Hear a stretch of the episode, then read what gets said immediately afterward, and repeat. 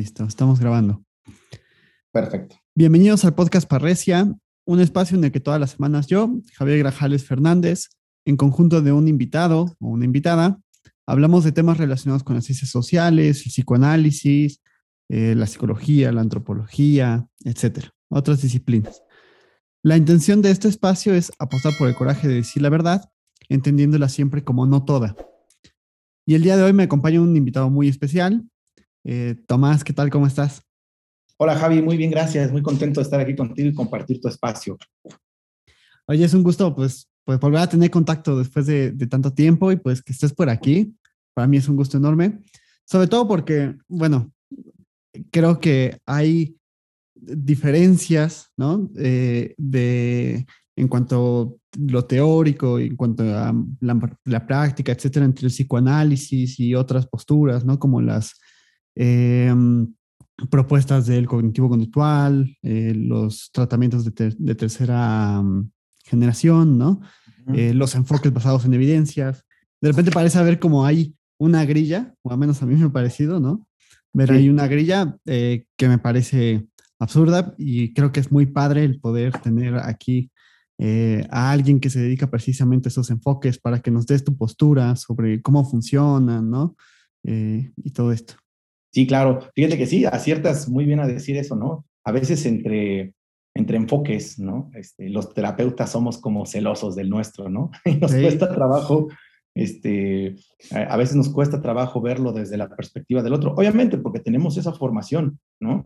Este, pero yo creo que siempre es bien importante, ¿no? Como clínicos, que, que, que, que consideremos a veces eh, los puntos de vista también de otros enfoques. Obviamente estamos, eh, eh, hemos elegido trabajar bajo una línea, ¿no? Este, pero creo que es importante que a, veces, ¿no? Este, nos, nos podamos dar una, una ayudita o una que nos ayude a aclarar ciertos puntos, algún otro enfoque que son muy buenos, ¿no? A lo mejor eh, no, no es que, que quién tiene la razón, ¿no? Sino que lo vemos desde diferentes perspectivas, ¿no? Y lo abordamos desde diferentes este, ángulos también, ¿no? Cada quien con las herramientas que ha desarrollado su propio enfoque y eso es eh, bastante rico, ¿no? El hecho de, de, defender a capa y espada nuestro, nuestros enfoques me parece, eh, me parece que es, me, parece una sana, una sana lucha, ¿no? para defender y tener los argumentos sólidos que, te llevaron a convencerte de por qué elegiste ese enfoque, ¿no?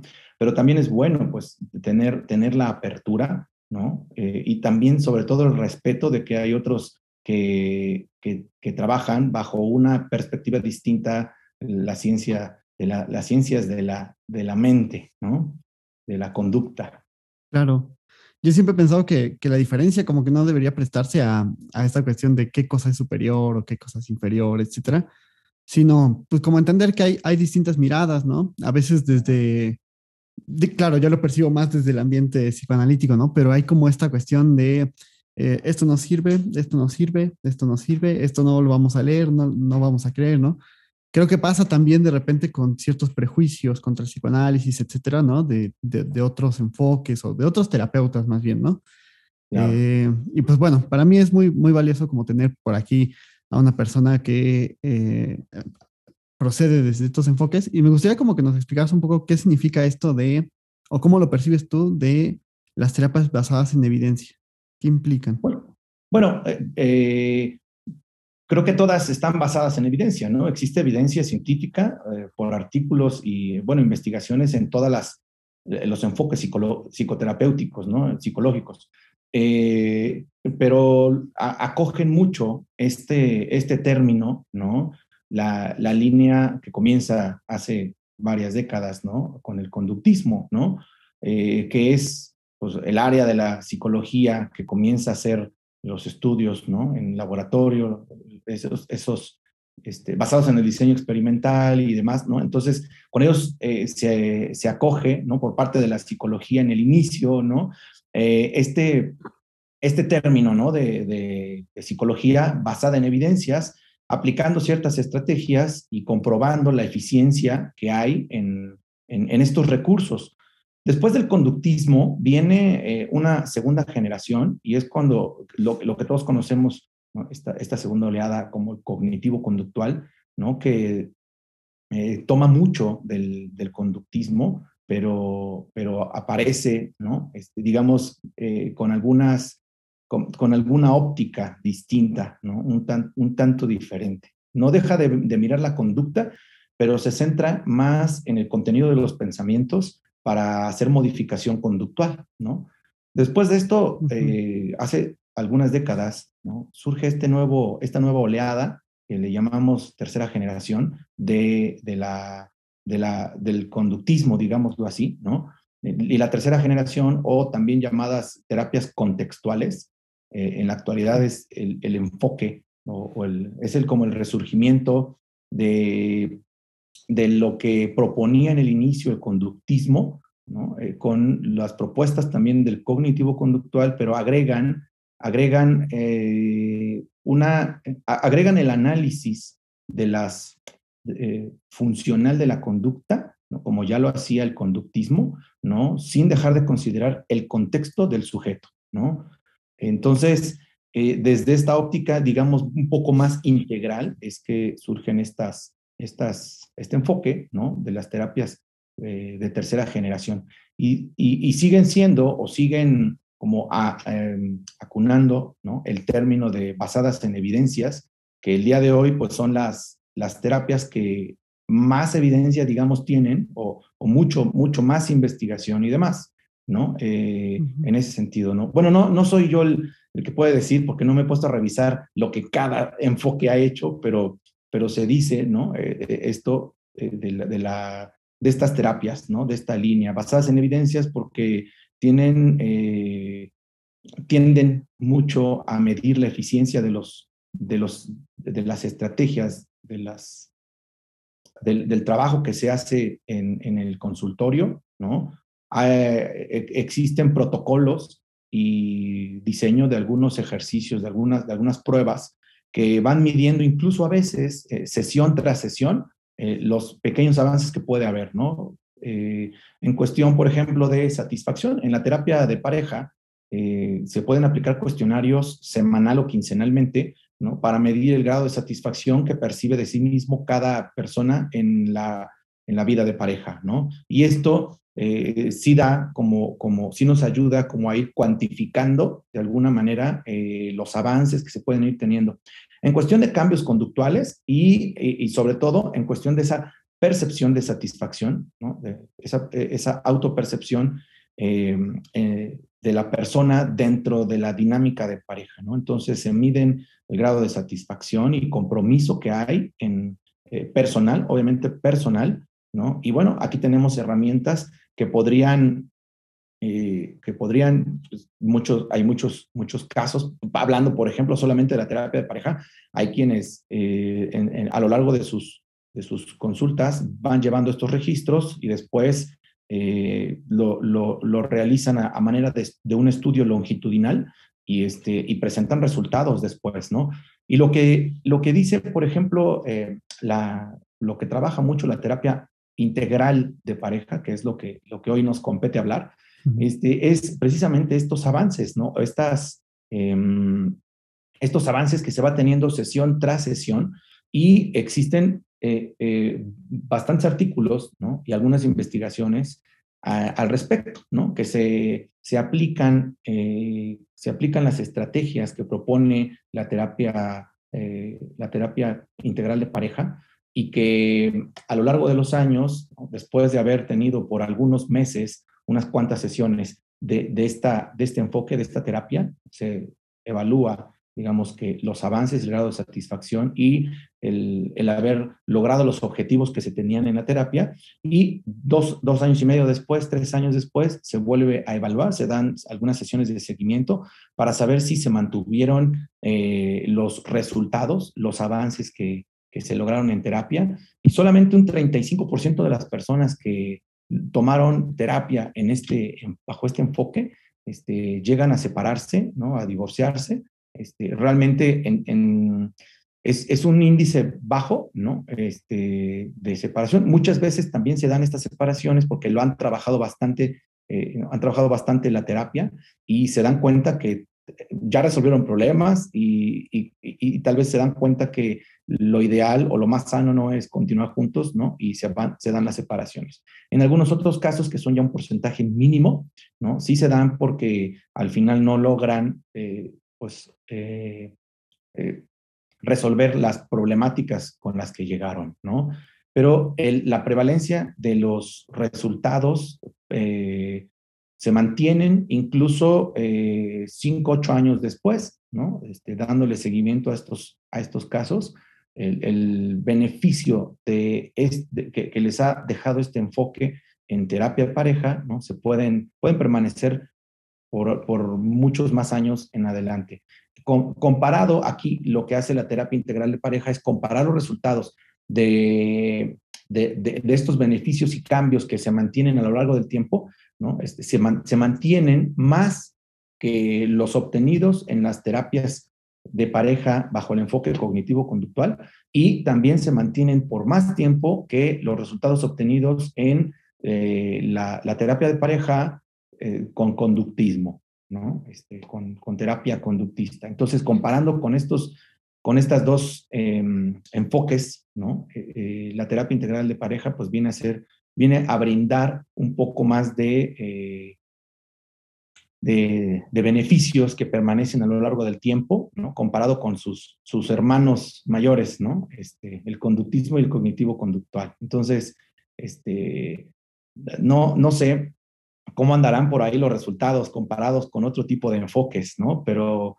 tiene un bastante, eh, eh, bueno, bastante evidencia esta, pues esta corriente, ¿no? Mm. ¿Cómo, cómo entienden eh, desde, desde esa práctica o desde ese enfoque eh, la cuestión de la evidencia? Fíjate que, eh, te, digo, es con la, con la aplicación de, de algunos cuestionarios, de algunos protocolos, ¿no? Este, que, dejan sentado ¿no? este, el logro de los objetivos, el grado de satisfacción, los cambios eh, contundentes a nivel de la conducta, eh, la disminución también del malestar eh, interno de, las propias personas. Todo esto se mide con, algunas, con, con algunos este, protocolos, ¿no? Y pues todo esto se va, se, se, reporta en algunos, en estudios, ¿no? Entonces es la manera en la que se va eh, aportando, ¿no? Para que haya eh, evidencia, ¿no? fíjate que me acuerdo ahorita en este momento de, de, un estudio que se hizo, ¿no? Con la gente que se ha ganado la lotería y, y, y lo, que, lo que evalúan es el grado de satisfacción de las personas que se ganan la lotería y una persona piensa, ¿no? Puede pensar, me quiero sacar la lotería para llegar a ser feliz, para satisfacer mis necesidades económicas, dejaría de trabajar y me pondría a viajar y entonces, bueno, proyectan una, una vida de fantasía y una vida este, ¿no? este, bastante ideal.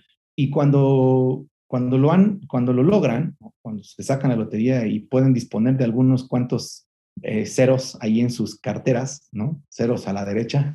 este, bueno, se han hecho estudios donde se registra que ese grado de, satisfacción, ¿no? incluso conductas eufóricas este, y, maníacas, ¿no? Este, pues están presentes en, en, el inicio de en las primeras dos a tres semanas, más o menos. Después de ese tiempo, eh, se han encontrado que las personas vuelven a ser prácticamente las mismas y algunas en las que llegaba a haber eh, datos de, depresión, de ansiedad eh, o alguna otra, alguna otra situación por el estilo, ¿no? Vuelven, vuelven a ellos, ¿no? Lo que hace, digo, menciono esto porque pensando en otro, en, algún tipo de estudios, ¿no? Que se, que se pueda realizar fuera de la terapia, ¿no? Eh, pues bueno, esto que se ha hecho, ¿no? Para estudiar, entre comillas, la felicidad de las personas, ¿no? Que se ganan la lotería, ¿no? Este, bueno, hay, hay evidencia de ese estilo, ¿no? Lo que hace la, terapia, las terapias basadas en evidencias, bueno, quiero mejor, mejor decirlo, las terapias este, conductuales, cognitivas y contextuales, ¿no? Es eh, reunir toda, toda esta evidencia que se va teniendo tanto en el consultorio, ¿no? Con nuestros consultantes y también las investigaciones que se corren en, en algunos otros escenarios, ¿no? Y bueno, mencionabas como que había esta cuestión del conductismo, después el cognitivo conductual y ahora las, las terapias contextuales, ¿no? Como tercera generación. Así es. O sea, ¿cuáles, ¿cuáles dirías? Y bueno, hablaste un poco de los cambios, ¿no? De, de, lo que sucedió, pero ¿cuál dirías que es el cambio más importante que hubo en, esto, en esta transición? Fíjate que el, a, eh, yo me sorprendí cuando en mi formación en la universidad, ¿no? había profesores, yo, yo soy egresado de la UNAM y me formaron profesores de diferentes enfoques y, y, me parecía, en ese momento, el conductismo me parecía tan anticuado ¿no? Eh, de hecho, el psicoanálisis decía, pues es que el psicoanálisis sigue siendo, ¿no? Este, al día de hoy, el conductismo como, como que quedó en el pasado, ¿no? Y demás. Eh, y me parecía, me parecía un enfoque eh, poco práctico para la, para la terapia, ¿no? Porque realmente no lo conocía, no conocía las bondades que podía tener, ¿no? En ese sentido, ¿no? De tener como, como todo bajo bajo control, medible, ¿no? cuantificable eh, y demás. Uh -huh. Cuando conozco las, las terapias cognitivo-conductuales, bueno, me, me, atrapan y empiezo a formarme en ellas y, y bueno, veo que es un, un, enfoque bastante dinámico ¿no? y muy, muy, práctico en cuestión de cambios. Ya proponía el conductismo, ¿no? el, el centrarnos en las conductas problema, en, en, los, en este caso voy a, abordando un poquito el tema como de pareja, eh, el conductismo se centraba en los problemas que podría presentar una pareja en la consulta, ¿no? Los problemas de cualquier índole que vive cualquier pareja, ¿no? Se centraba en los problemas y se enfocaba en solucionarlos y brindaba las soluciones adecuadas para ello, ¿no? Eh, a través de estrategias de cambio conductual, ¿no? De modificación conductual y también de, de, la comunicación en la pareja, ¿no? Este, eh, como brindar las herramientas para que en la comunicación eh, el tipo de comunicación fuera mucho más funcional, ¿no? Y brindara, pues, el, el, el, cambio y la satisfacción con eso de lo que querían lograr en la terapia. Después viene el, en el cognitivo conductual, vemos que el, enfoque cambia un poco, ¿no? No deja de centrarse en la conducta, porque es muy importante, por eso es cognitivo conductual, pero agrega el, agrega el, el contenido de los pensamientos, ¿no? Como, como eje de estudio ¿no? y, de, y como origen de, las, de los malestares emocionales y de las repercusiones a nivel conductual. ¿no? Entonces, lo que propone el cognitivo conductual es eh, el trabajo del contenido de los pensamientos, las creencias que se tienen, cuáles son las creencias que rigen tu vida, ¿no? Porque de ahí parte el tipo de conducta que tú vas a presentar y del malestar interno que vivas de acuerdo a las situaciones. Digamos que es la interpretación que tú le das a las situaciones, ¿no? Eh, lo que puede provocar ese malestar. Entonces, se trabaja con el contenido de tus, de tus pensamientos, ¿no? Con las ideas eh, base que rigen tu vida, tus creencias más, este, pues más arraigadas en ti, y de ahí partimos para para, para tratar de, acompañar a los, a los pacientes, ¿no? Para, para que ellos se encuentren una manera distinta de interpretar el, el pues, su mundo circundante, ¿no? De, de interpretar de una manera distinta eh, lo que sucede en su interior y las relaciones, ¿no? Una vez que, una vez que se trabaja con ese, con ese cambio en el contenido de los pensamientos, pues se logran eh, regular la, cuestión emocional y con eso también tenemos un cambio de conducta, ¿no? Luego vienen las, terapias de tercera generación, que son las terapias contextuales, son varias, ¿no? Así como en el sistémico tenemos las escuelas, la escuela centrada en soluciones, la estratégica y demás. Aquí tenemos también algún, varias escuelas en las, en las terapias contextuales. Eh, y lo que, lo que propone esta nueva oleada, ¿no? esta, esta tercera generación, este, es, eh, me, me, enfoco nuevamente en, el, en, el, en, la terapia de pareja, ¿no? Eh, sí es el trabajo con la conducta, por supuesto, es también el entrenamiento en habilidades de comunicación y el contenido de los pensamientos, por supuesto que sí, pero agrega, fíjate, en la terapia de pareja vamos a notar que no es, em, que se trabaja mucho con el contenido de los pensamientos, eh, por supuesto, eh, y se llama, la terapia de pareja se llama terapia integral de pareja porque de alguna manera eh, recaba lo que ya se trabajaba en el conductismo y en el cognitivo conductual y le agrega todo lo que sucede en el contexto del sujeto, ¿no? Se llaman terapias contextuales, ¿no? Y, y, eh, reúne todo lo que hay en el contexto del sujeto. Y se considera entonces la historia de la persona, de dónde viene, cómo fue formada, quién le educó y demás, para considerar por qué razón siente como siente, piensa como piensa, actúa como actúa.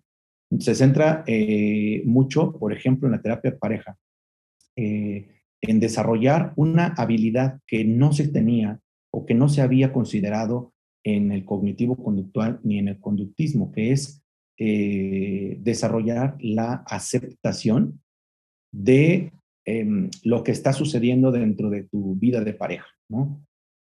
Se, centraban primeramente en, el, conductismo, en los problemas que sucedían y ver la manera de enfrentarlos, ¿no? de solucionarlos juntos. Después en, el cognitivo de ver eh, la interpretación de lo que vivíamos. Tú y yo tenemos un problema de pareja porque me fuiste infiel, ¿no? Entonces, para ti, ¿qué significa la infidelidad? ¿no? Este, ¿Cómo entiendes la infidelidad y desde ahí cómo la vives? Pues me enoja mucho, me dan ganas de hacer lo mismo, tengo deseos de venganza, me quiero ir, no puedo confiar en alguien así, eh, alguien que te engaña una vez te lo vuelve a hacer dos veces. E, este contenido de pensamientos es con lo que se trabaja, ¿no? A nivel de, cognitivo, ¿no? Y entonces hay estrategias como el debate, ¿no? De, de tú mismo argumentas, ¿no? O tratas de encontrarle la lógica a esos contenidos, a esos pensamientos que rigen tu, tu, forma de ser, ¿no? Tu personalidad. Y después, y, bueno, y encontrar con eso, pues la solución, ¿no? Luego las terapias contextuales lo que trabajan, digamos que con, eh, bajo esta misma línea, pero tratando de dar primeramente a la pareja eh, los recursos para desarrollar la primera gran herramienta, que es la aceptación. La aceptación no de la otra persona, sí, sí es aceptar a la otra persona como es, eh, es entender primero que nada, una de las cosas que nos ayuda a desarrollar para alcanzar la, la, la aceptación es comprender ¿no? el contexto de la otra persona. Es decir, dejo de enojarme o dejo de traer bronca con el otro porque me fue infiel, pensando en, primeramente, en quién es esa persona, ¿no? Esa persona que ha sido infiel, ¿no? ¿Quién es, ¿no? ¿De dónde viene? ¿Cómo fue educada? ¿En qué contexto creció? ¿Qué, qué, por qué su personalidad? Para comprender por qué actuó de esa manera, ¿no? Por, eh, ¿Qué pudo estar sintiendo, pensando, ¿no? Este, su, también el sistema de valores con el que fue formada esa persona que le llevó a esto que, vivimos ahora, ¿no? Esa infidelidad, el que me haya engañado, ¿no? ¿Qué, lo, qué le llevó a eso, ¿no? Cuando yo comprendo, eh, digamos, esos antecedentes de mi pareja, eh, se, se, puede eh, volver más amplio el margen de tolerancia que tenemos. Y entonces, te pongo un ejemplo muy sencillo, eh, Rich. Digo, este, perdón, este, Gaby. Eh, dime, ¿me ibas a decir algo? No, no. Ah, te, pongo un ejemplo. Imagínate que estamos formados en la, en la cola del banco, en la fila, y que llevamos ya bastante tiempo, una hora más o menos, esperando que nos toque. Hace mucho calor, eh, estamos ya muy cansados, parados además en la fila, y estamos ya hartos, nos queremos ir, tenemos hambre y ya se tardaron mucho en atendernos. Y entonces estás a punto de que te toque. Tú ya estás molesto, ya estás, ya te quieres ir. Y en eso se mete a la... mi día a día. sí, ahora que volvimos a, los, bancos también presencial, ¿no? este, imagínate que estás ya con ese fastidio y se, se mete enfrente de ti en la fila una persona se mete eh, en el siguiente lugar después y, lo miras con, con cara de qué le pasa a este sujeto. Eh, de entrada ya el hecho de que se metan en la fila delante de ti puede enojar mucho ¿no? a, muchas personas. Imagínate que le tocas el hombro y le dices algo como que se vaya a la fila, que están formados, que están esperando, que no puede meterse en la fila, algo por el estilo. Y que se lo dices de la manera más decente, pero con la molestia que hay en el interior. Esa persona voltea, te mira los ojos, sonríe, se vuelve a dar la vuelta y se queda en ese lugar. Esta situación podría provocar eh, mucho enojo en las personas. Eh, que lo atestiguaron y sobre todo más a la persona inmediata a la que se le metió, en este caso a nosotros. Muchos podrían reaccionar y yo he escuchado respuestas como de, no, yo lo haría a un lado, lo empujaría, le diría muy molesto que qué le pasa, lo regañaría, lo, yo sí lo ofendería. He escuchado muchas respuestas. Pero imagínate que antes de decir algo, eh, antes de que tú digas algo, llega una tercera persona, le toma de los hombros y se disculpa contigo y con los demás, diciendo que es su familiar y que le ofrece una disculpa que está muy apenada esa persona porque su familiar padece de sus facultades mentales. En ese momento, ¿tú, tú, cómo te sentirías, Javi? qué, claro. ¿Qué sucedería con esa respuesta interna que estabas teniendo? Yo sentiría hasta, hasta culpa, ¿no? Como, como de chin, ya me enojé y ya deseé lo peor a esta persona y me doy cuenta que tiene otra, una situación que no era la que yo pensaba. Exacto, ¿no? Sí, como, como de chin, me arrepiento de haberle dado la cabeza o de, o de, haber hecho lo que hice, de haber dicho eso, ¿no? Fíjate que eh, este es, esta es la propuesta de la, de la terapia integral de pareja en el inicio, ¿no? Que vayamos de manera empática a tratar de entender eh, el contexto de la, de la conducta del otro, considerando los antecedentes, los antecedentes en su historia de vida, ¿no? Y también el contexto en el que en el momento sucedió lo que sucedió.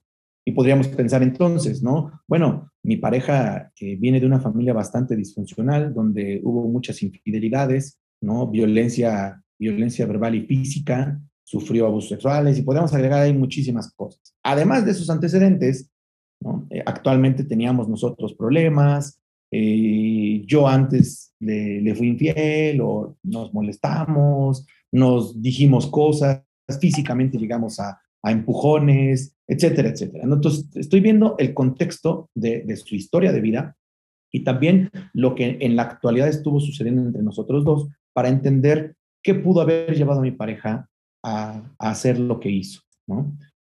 Como en el caso del banco, cuando, cuando vamos y comprendemos lo, el, contexto del otro, en, en, ese momento te decía yo, se abre como el, el margen de tolerancia, de paciencia, eh, de apertura a aceptar la realidad del otro, se vuelve más amplia esa, esa apertura y aceptamos entonces su realidad. Ojo, la aceptación no quiere decir que, y pues mi pareja es infiel, ni modo, pues, y como muchos dicen, así la conocí, pues ahora me aguanto, ¿no? Sí, como, pues ya es lo, o sea, no hay como una resignación a cosas eh, dolorosas, ¿no? Exacto. ¿Has escuchado todo eso, Javi? Que dicen muchos, ¿no? Pues así me conociste, ¿no? Sí, eh, sí, sí, No, no me quieras cambiar porque así me conociste y así me aceptaste, ¿no? no, no se trata de eso. Se trata de que comprendiendo al otro, eh, le demos menos pelea, ¿no? De, te decía yo, de ampliar el margen de tolerancia para dejar de pelear, de, para disminuir la tensión que hay entre los dos en el diálogo, en el día a día, en el no te quiero hablar, te ignoro, o te hablo y te, y te ofendo, etcétera. Cada pareja tendrá como su propia forma de enfrentar los problemas. Pero lo que propone entonces la terapia integral de pareja es, en primer lugar, hay, hay, hay digamos que vamos a ir paso a pasito y lo vamos a ir explicando, Javi, pero en primer lugar es el desarrollo de habilidades de aceptación. Y hay muchas formas en las que en la terapia nosotros eh, este, podemos ayudar a las personas a desarrollar esta, esta aceptación. Eh, entonces, como en el caso, decíamos, ¿no? Como en el caso de la, del banco, ¿no? Este, no voy a, a juzgar a la persona por su acción, no me voy a centrar en el problema que es que se me ha metido enfrente en la fila, ¿no? Sino centrarme en el contexto de esa situación. Y entonces, uno de los puntos de partida de la terapia integral de pareja también es hacer un análisis funcional de la conducta. Eh, el análisis funcional de la conducta es, eh, ok, mi pareja me fue infiel. vamos a pensar otro ejemplo. ¿no? Eh, mi pareja se, se, se, pone muy celosa cuando, cuando yo mando un mensaje. Es más, se pone celosa y desconfía mucho porque yo tengo con clave mi celular, ¿no? Entonces, eh, cuando, cuando yo mando un mensaje y cierro mi teléfono y lo dejo sobre la mesa, mi pareja en ese momento celosamente o muy molesta me pregunta con quién hablaba y por qué no le dejo ver el teléfono y demás. ¿no? Eh, aquí me podría molestar mucho y decir, ¿qué te pasa? Eres una, eres una persona tóxica, celosa y demás. Pero lo que, lo que propone la terapia integral de pareja es hacer un análisis de la conducta del otro, es decir, un análisis funcional. Es para qué le sirve o por qué actúa como actúa, ¿no? ¿De qué le está sirviendo actuar así? Y tal vez esos celos, volvemos otra vez, analizando el contexto de esa conducta, puede ser, ah, a mi pareja le han puesto el cuerno muchas veces, ¿no? Este, le fueron infiel y como antecedente, pues ahí ya, ya trae como esa herida de, vida, ¿no? Digamos, ya trae ese antecedente, aprendió, que es doloroso cuando, una, cuando su pareja le es infiel, ¿no? Entonces, vamos a ese contexto ¿no? de, de, esos antecedentes de, nuestra pareja y podemos entender por qué se pone celosa, por qué, por qué se siente tan insegura. Ahora, quitamos el, el, concepto de, de, persona tóxica o celosa y vamos a entender qué hay detrás de esos celos, ¿no? ¿Qué hay detrás de esos celos? Pues puede ser, se siente herida, siente eh, que en, en, el interior se dispara la desconfianza, se acelera el corazón, ¿no? La taquicardia le viene cuando yo platico con alguien sin informárselo ¿no? O cuando estoy en línea, ¿no? Estabas en línea y no me contestaste, ¿con quién hablabas? ¿no? Bueno, cuando analizamos por qué, eh, cuando entendemos, mejor dicho, eh, tratamos de comprender por qué razón se disparan esas conductas en nuestra pareja, este, eh, nos abrimos mucho como a la tolerancia. Y esto puede ser el primer paso para un diálogo mucho más mesurado, ¿no? Más racional y podríamos abrir las puertas con esto a las explicaciones que el otro tenga que dar, porque no siempre la manera en la que yo perciba las cosas, en la que, como yo las interprete, ¿no? Este, pues van a ser así, ¿no? Necesito a veces, bueno, necesitaré preguntarle a mi pareja, ¿no? ¿Por qué te sientes tan mal, ¿no? Eh, y, y, bueno, si yo no conozco algún antecedente, me puede decir, ¿no? Y a muchos nos ha pasado, ¿no? ¿Por qué te enojas tanto, no? Y a lo mejor te dan la explicación y dices, wow, no lo sabía. Como en el caso del banco, ¿no? Cuando te dicen, disculpen, mi familiar padece de sus facultades mentales, como tú dijiste, Javi, ¿no? En ese momento, a lo mejor el enojo y ya estabas como, como olla expresa a punto de explotar, en ese momento disminuye totalmente, ¿no? Cuando comprendemos contextualmente al otro y las razones que le llevan a ser como es y actuar como actúa, ¿no? Inmediatamente nuestras reacciones internas y también a nivel de la conducta van a disminuir y con esto frenamos entonces la incidencia de estar reaccionando nosotros también de manera agresiva, hostil y demás, ¿no? Entonces, es el primer paso, ¿no? Como la aceptación para frenar conductas que pueden entorpecer o empeorar los problemas que hay entre, entre dos en la pareja, ¿no? Claro. Pues hay, muchísimas cosas que me gustaría preguntarte. Eh, ya estamos un poquito sobre, sobre tiempo y sé que, que estás, estás ocupado y te agradezco que, que, te armes como este espacio y que vengas aquí al podcast. Es un gusto tenerte por aquí. Este, y no sé, solo quería decir como eh, que mm, yo, yo entiendo la interpretación como una violencia, ¿no? O sea, como en el sentido de eh, nosotros somos seres discontinuos, que cada quien está como en sí mismo, ¿no? Eh, y aunque tratamos de alcanzar al otro y aunque tratamos de tenerlo, etcétera, eh, no podemos romper nunca esa, esa discontinuidad, ¿no? Pero en esa búsqueda de tener al otro, de tomarlo, de interpretar lo que hace, pensar por el otro, etcétera, pues terminamos transgrediendo precisamente esos, esos límites, ¿no? Terminamos transgrediendo al otro y de cierta manera como el cuestionar las propias interpretaciones, pues podría tener como resultado, eh, a lo mejor como dices, no, no esta aceptación de, ah, bueno, me pusiste, el, me pusiste el cuerno porque de chiquita te hicieron tal cosa, ¿no?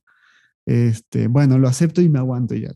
No es como por ese camino, sino más bien como eh, aceptar que, yo lo veo como aceptar esa realidad que es desagradable, ¿no?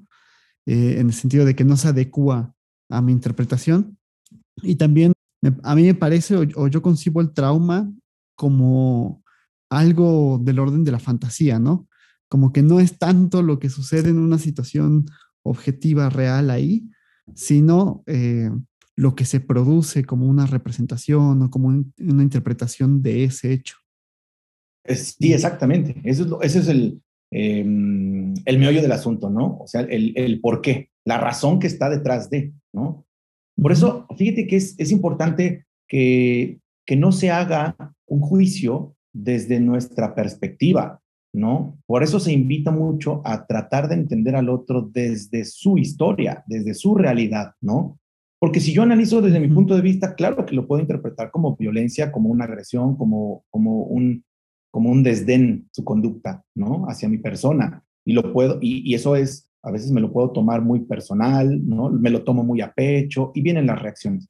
Pero cuando yo trato de entender a la, a la otra persona desde su propia, desde su, desde su contexto, ¿no? Eh, eh, va, va, va, a venir mucha claridad puede que no entendamos aún así, ¿no? Que, digas, este, ok, ¿por qué me fue infiel? Pues porque, porque su, en su familia vivió estos, tiene como antecedentes familiares esta misma situación, que lo vivió y le, afectó, ¿no? Este, bueno, pues ni modo, entonces ya tengo que, tengo que aceptar. No se trata como de dejarlo ahí, ¿no? Sino de, ok, entiendo de dónde viene el problema, ¿no? Ahora juntos, ya, ya vendrán, después hablaremos de estas estrategias, Javi. Primero es la aceptación para bajar la tensión. Pero después vienen otras estrategias, es cómo vamos a trabajar tú y yo juntos para ver este problema como un problema que tenemos los dos y no dejar de ver al otro como el, el problema y verlo como tú y yo estamos juntos, unidos, para enfrentar esta situación. ¿Cuál? Tu problema de infidelidad, ¿no? Tu tendencia a coquetear con otras personas. Como cuando hay un familiar alcohólico, ¿no? Eh, hay, hay quienes tienen el, el o sea, lo miran, miran al alcohólico como el, como el problema y, aquí es donde tenemos la, primera dificultad para poder ayudarle o avanzar, ¿no? Que cuando vemos al otro como, como un problema, eh, lo vemos como un enemigo nuestro, ¿no? Y como un, una, dificultad a, superar, a vencer. Y a veces para superarlo, pues mejor me hago un lado, mejor me desentiendo o, o en caso de pareja nos divorciamos. Pero cuando vemos al otro como parte, como un aliado, como, como, como alguien en términos de pareja, alguien con quien he elegido compartir mi vida y con esta persona tratamos de superar esta situación, vamos a pensar el alcoholismo, estamos tú y yo en esto para superar tu alcoholismo, ¿no? Y entonces ya, se vienen muchas estrategias y formas de solucionarlo, pero, pero cambiando el enfoque, ¿no? Eh, mirar al otro, yo sé que es difícil porque estamos hablando de subjetividades, ¿no? Es como, yo, yo lo interpreto, esta situación la interpreto de una manera, ¿no? Y cuando alguien te es infiel, no puedes volver a confiar, ¿no? Pero a ver, a ver, a ver, ¿de dónde aprendí eso? También es analizar, ¿no? Lo que, lo que a mí me ha forjado esos pensamientos, ¿no? Esas creencias, ¿no? Cuando yo aprendí que cuando te ponen el cuerpo te lo van a volver a poner. Cuando te han engañado, no puedes confiar más en esa persona, ¿no? Entonces también es eh, tener, eh, tratar de tener un, un trabajar por un cambio en, en, ese, en ese sentido, en mi persona, ¿no? Eh, y bueno, el camino es largo, Javi, ¿no? En, términos de la intervención de pareja, porque es complicado. Si ya trabajar con una persona es, es difícil, ¿no? Este, trabajar con dos realidades distintas, con dos formas de ver la vida, ¿no? Es, es, también bastante complejo, ¿no? Que ahí te preguntaré después sobre, sobre ese punto, ¿no? Eh, las dificultades que todo esto conlleva eh, para llevarse a cabo. Claro, pero yo creo que aquí podríamos cerrar el día de hoy con este, con este mensaje, ¿no? Que en terapia de pareja, la terapia integral de pareja, a lo que invita es a volvernos abiertos, a tratar de comprender, solamente de comprender para llegar a la aceptación, a comprender la realidad del otro, para aceptar que esa persona eh, actuó de esa manera por eso, por ese contexto, ¿no? No quiere decir que tengo que resignarme a que siga siendo así, eso es otra cosa. Más bien es como eh, generar esta, esta aceptación para provocar mayor tolerancia en el avance que van a ir teniendo durante la terapia para generar cambios y alcanzar eh, pues la satisfacción más pronto. Decía por ahí Voltaire, eh, puedo no estar de acuerdo con lo que digas, pero hasta con mi propia vida defenderé el derecho que tienes de decirlo. Y y a veces pareciera que fuera, que fuera un, una realidad que aplica solamente al discurso, pero no, también eh, vamos a, si lo, si lo, si lo, si cambiáramos un poquito esta, esta frase y dijéramos, puedo no estar de acuerdo con cómo actúas o con tu persona, con tu persona, ¿no? Eh, con tu persona y con tus conductas, ¿no? Pero hasta con mi propia vida defenderé el derecho que tienes a ser como eres. No, no por el hecho de, pues sigue tomando adelante, ¿no? Te echo porras, ¿no? no, pues no estoy de acuerdo con, con que bebas, no estoy de acuerdo con, con, que, con que me hayas engañado, pero entiendo que hay razones que te, que te llevaron a eso. Y trabajar contigo para que esas razones cambien, pues es el, el objetivo de la, de la, terapia integral de pareja, ¿no? Que juntos vayan avanzando hacia estos cambios que lleven al final a, pues, a, a mejorar las dificultades que hay entre ambos, ¿no? Ok, perfecto. Me parece bien como para, para ir cerrando ahí. Ya después te preguntaré, tengo muchas cosas que preguntarte. De hecho, eres como de, de los primeros invitados que casi estoy en silencio toda la, toda, toda la grabación, pero porque me, me, interesa como, como que te explayes, que expliques esto, ¿no? Y que eh, pues nos muestres un poco este otro enfoque, ¿no? O esta otra forma de trabajar o de pensar las cosas. Para mí siempre es muy enriquecedor traer a personas distintas, que piensen cosas eh, diferentes, que aporten desde otros modelos, desde otras prácticas, desde otras experiencias, etc. Eh, y pues nada, agradecerte que, que, estés por aquí, que te hayas tomado este tiempo. Para mí eso es muy, muy importante y es un gusto enorme tenerte por aquí. Muchas y... gracias, Javi. No, el gusto es mío, Javi. Te agradezco mucho y lamento que, eh, que, el día de hoy, en este primer segmento, bueno, haya sido tan cortito el tiempo, pero bueno, este, ya, ya vendrá la, la siguiente parte para abordar el, lo, los puntos que, que vienen a continuación para dejar más claro este enfoque, ¿no? Claro que sí, ya estaremos trabajando por ahí eh, en un segundo video. Y Perfecto. bueno, a la gente que nos está escuchando, eh, agradecerles que, que, nos estén viendo, que nos escuchen, eh, que le den pulgar arriba al video, que lo compartan con gente que crean que les pueda interesar. Y em, pues nada, yo lo cerraría por aquí y nos vemos el siguiente domingo con un video nuevo. Perfecto. Javi, que estés muy bien, un gusto estar contigo. Gracias, igualmente. Adiós.